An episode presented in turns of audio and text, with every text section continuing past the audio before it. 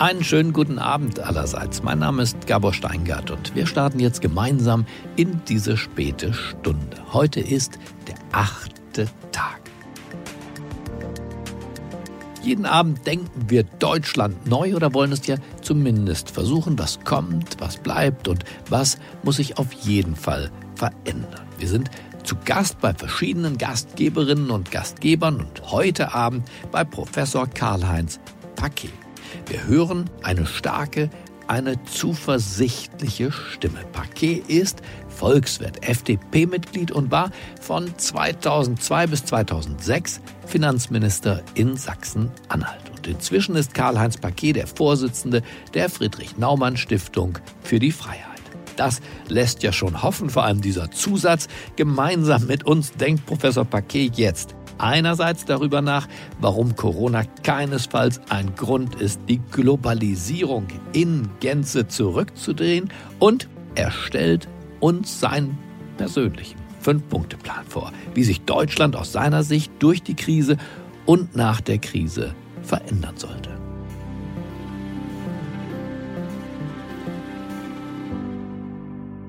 Guten Abend, herzlich willkommen zum achten Tag. Mein Name ist Karl-Heinz Paquet. Ich bin Volkswirt mit Liebe zur Wirtschaftsgeschichte und ich bin Liberaler mit Liebe zur Freiheit. Die Geschichte der Menschheit ist auch eine Geschichte ihrer Krankheiten. Erste Aufzeichnungen über eine Epidemie gibt es bereits aus dem Jahr 430 vor Christus. Damals hatte die attische Seuche rund ein Viertel der Einwohner Athens dahingerafft. Im 14. Jahrhundert kostete die Pest 25 Millionen Menschen in Europa und Asien das Leben. Das waren in Europa etwa ein Drittel der Bevölkerung. 1519 starben bis zu 8 Millionen Menschen in Mittelamerika an den Pocken. Und der spanischen Grippe erlagen unmittelbar nach dem Ersten Weltkrieg mindestens 27 Millionen Europäer, Amerikaner und Asiaten. Manche Schätzungen sprechen sogar von 50 Millionen. Kurzum, lange vor der rasanten Globalisierung in der zweiten Hälfte des 20. Jahrhunderts haben Epidemien und Pandemien weltweit Millionen Todesfälle verursacht. Es war daher immer nur eine Frage der Zeit, dass sich eine gefährliche Krankheit in einer global vernetzten Welt ausbreiten wird. So ist es durch den globalen Luftverkehr heute möglich, dass sich Menschen auf drei Kontinenten in nur 24 Stunden mit dem gleichen Virus infizieren. Muss die Globalisierung deshalb eingeschränkt oder zurückgedrängt werden, meine Antwort heißt eindeutig Nein. Allein schon die medizinische Leistung der globalen Vernetzung macht dies deutlich. Ein Blick auf das wohl gefährlichste Virus unserer Zeit, HIV, klärt warum. Seit den 70er Jahren hat es über 30 Millionen Leben gekostet. Die Diagnose AIDS als Folge der HIV-Infektion war über viele Jahre ein sicheres Todesurteil. Wenn HIV-Kranke heute ein halbwegs normales Leben führen können, ist das der Erfolg einer globalen Forschungsleistung. Wenn Ärzte aus aller Welt ins westliche Afrika reisen, um dort gegen das Ebola-Fieber zu kämpfen, ist das der Erfolg einer funktionierenden internationalen Kooperation. Und wenn im Zuge der laufenden Corona-Krise Atemschutzmasken, Beatmungsgeräte und Desinfektionsmittel in nur wenigen Tagen um die Welt geschickt werden können, so ist dies nur dank unserer globalen Infrastruktur möglich. Epidemien haben im Mittelalter in einer weitaus weniger vernetzten Welt zu Millionen Toten und der Auslöschung ganzer Bevölkerungsteile geführt.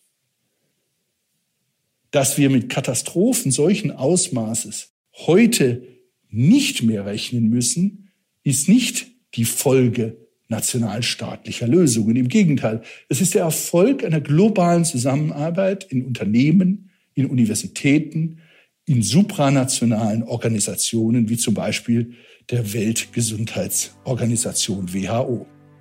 Statt also in gewissermaßen mittelalterliche Isolationsmuster zu verfallen, sollten wir in der Corona-Krise verstärkte politische, wirtschaftliche und wissenschaftliche Zusammenarbeit einfordern. Auf Ebene der Wissenschaft und Wirtschaft funktioniert das auch erstaunlich gut. So hat es keine zwei Wochen gedauert, das Coronavirus zu isolieren. Und die anstehende globale Suche nach einem Impfstoff wird hoffentlich ebenfalls bald zum Erfolg führen. Es ist ja eine entsprechende Initiative auf dem Weg und die ist global angelegt.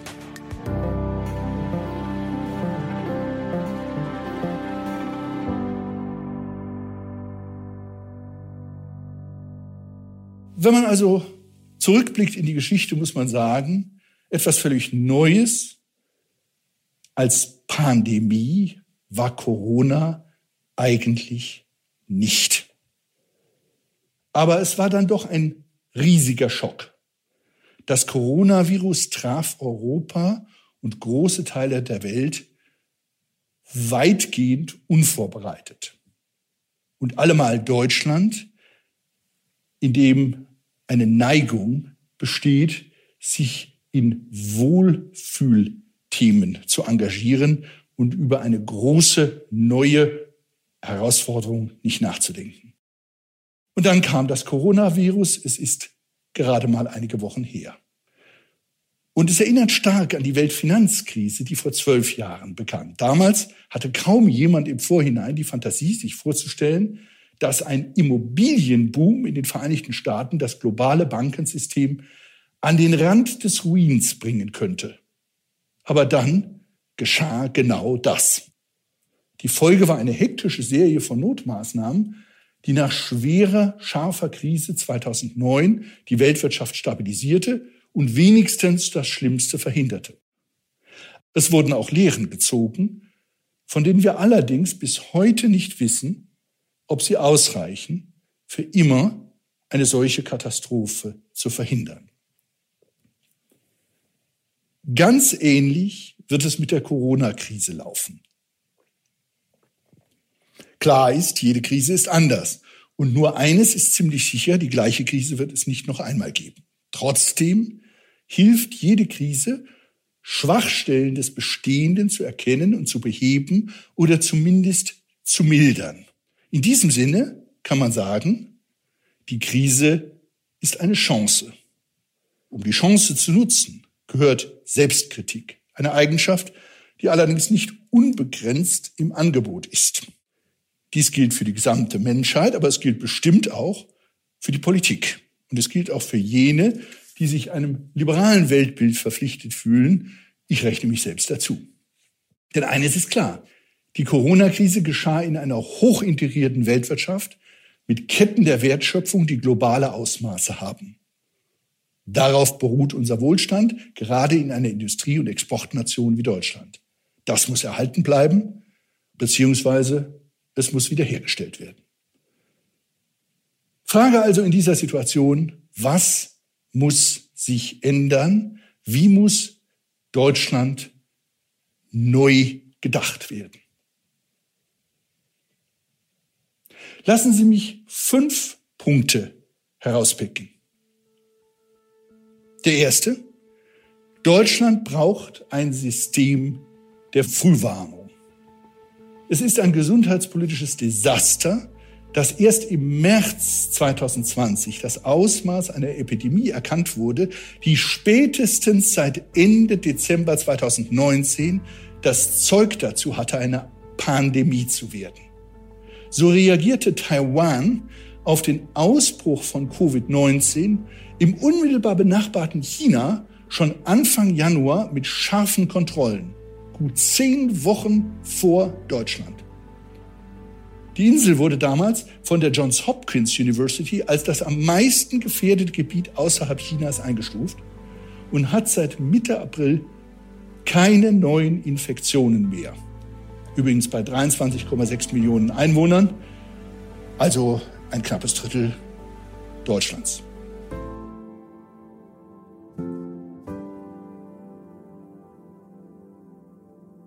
Die zweite Forderung. Deutschland braucht generell eine Politik der Wachsamkeit. Als sich im Februar die Indizien für die Ausbreitung des Coronavirus erhärteten, wurden diese lange nicht ernst genommen. Karneval und Aschermittwoch fanden statt, feucht und fröhlich, fast wie immer. Massen von infizierten Skiläufern aus den Alpen Italiens, Österreichs und der Schweiz strömten ungetestet zurück ins Land, vor allem in dessen Süden, wo Bayern und Baden-Württemberg bis heute die großräumigen Corona-Hotspots der Nation sind. Offenbar fehlte es komplett an der Sensibilisierung für das Problem, sei es aus politischer Naivität oder aus mangelnder Erfahrung mit Epidemien. Die ostasiatischen Länder hatten natürlich die Erfahrung mit der SARS-Epidemie zu Beginn des letzten Jahrzehnts. Dritte Forderung. Deutschland braucht gesundheitspolitische Reserven. Im Zuge der Krise zeigte sich eine geradezu groteske Situation. Es fehlte überall an professioneller Schutzkleidung und an Masken, alles Standardprodukte ohne hohen technologischen Anspruch und dies ausgerechnet in einem Land, das für seine Medizintechnik in aller Welt gerühmt wird. Es gab auch wenig Flexibilität, diese Lücke durch Produktionsverlagerungen in den Unternehmen zu schließen. Überdies gab es viel zu wenig Testkapazitäten, insbesondere zu wenig mobile Testkapazitäten zur Feststellung des Erregers. Und eine flächendeckende digitale Spurensuche nach Infektionsquellen, die sogenannten Tracing-Apps, ein solches digitales Instrument existiert immer noch nicht.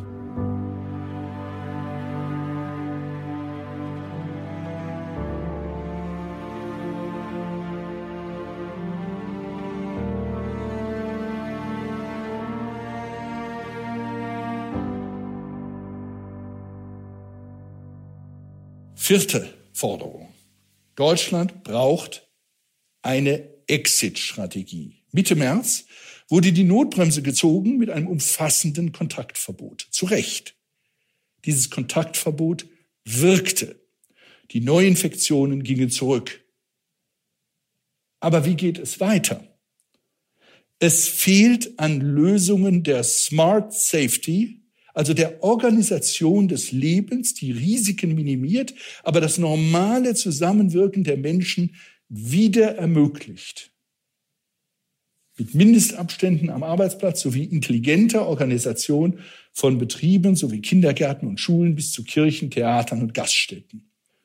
Stattdessen wurde vor dem Ende des Shutdown gewarnt, statt das Ende des Shutdown als etwas Unausweichliches zu akzeptieren und gezielt darauf hinzuarbeiten. Fünfte Forderung. Deutschland braucht europäische Zusammenarbeit. Beim panikartigen Weg in die Krise wurden Grenzen geschlossen, Wertschöpfungsketten unterbrochen und die Mobilität von Arbeitskräften behindert. Alles einseitig und unilateral. Der Weg zurück in die Globalisierung muss dagegen kooperativ und koordiniert erfolgen. Mit großen nationalen und europäischen Hilfspaketen. Teils sind diese beschlossen, teils stehen die Verhandlungen noch an. Änderungen der EU-Verträge bedarf es da nicht. Am wichtigsten ist das entschlossene Signal an die Märkte. Wir kehren gemeinsam zurück zur internationalen Integration. Darauf könnt ihr euch verlassen. Es ist an dieser Stelle ganz ähnlich wie bei dem viel zitierten Marshallplan nach dem Zweiten Weltkrieg. Der Marshallplan war von der Menge des zur Verfügung gestellten Geldes gar nicht so gewaltig. Aber er war ein großartiges Signal an die Märkte, Wir stehen zusammen. Wir kommen zurück.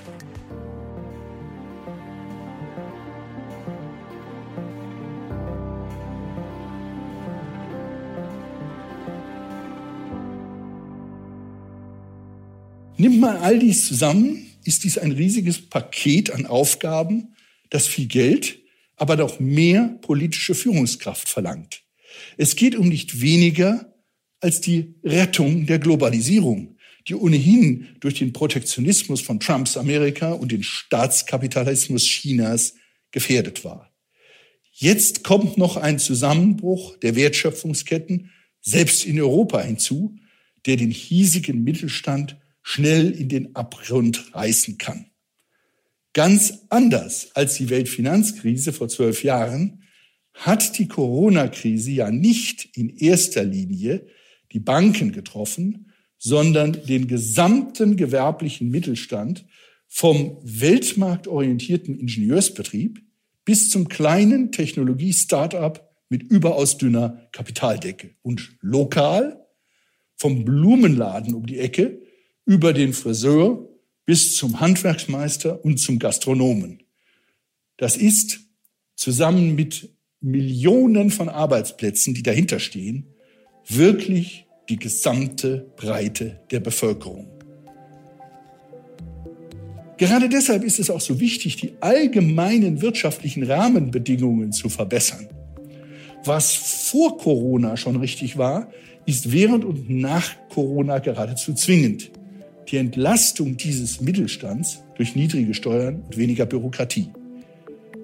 Wer in dieser Lage mit ideologischen Floskeln nach Umverteilung von reich zu arm aufruft, der hat eigentlich den Ernst der Lage noch nicht begriffen. Erstmalig seit Jahrzehnten ist der Motor unseres Wohlstands in akuter Gefahr. Der gewerbliche Mittelstand mit allen Arbeitsplätzen, die er in der Vergangenheit schuf und sicherte. Corona hat ihm einen ungeheuer harten Schlag versetzt. Die Politik muss dafür sorgen, dass er sich davon erholt.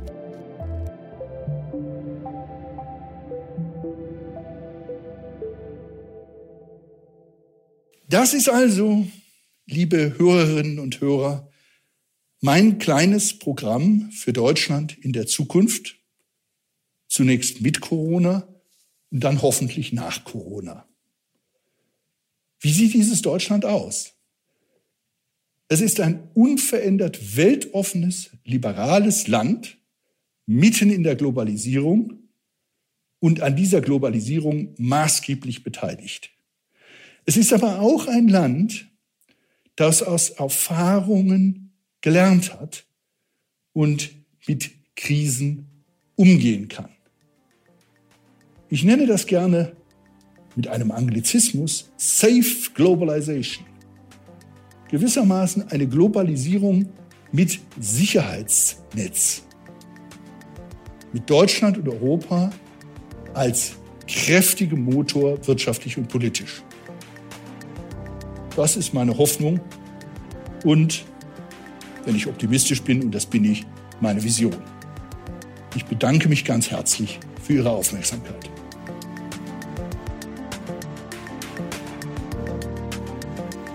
Vielen Dank, Professor Paquet, für diesen klaren Blick und diesen doch sehr handfesten Fahrplan für Deutschland. Ich hoffe, na, ich denke, dass diese Ideen uns angeregt haben, weiter darüber nachzudenken, wie Deutschland nach dieser Krise aussehen soll und dass es eine Alternative gibt zum Status quo. Ich wünsche Ihnen jetzt einen ruhigen Abend und später dann eine geruhsame Nacht.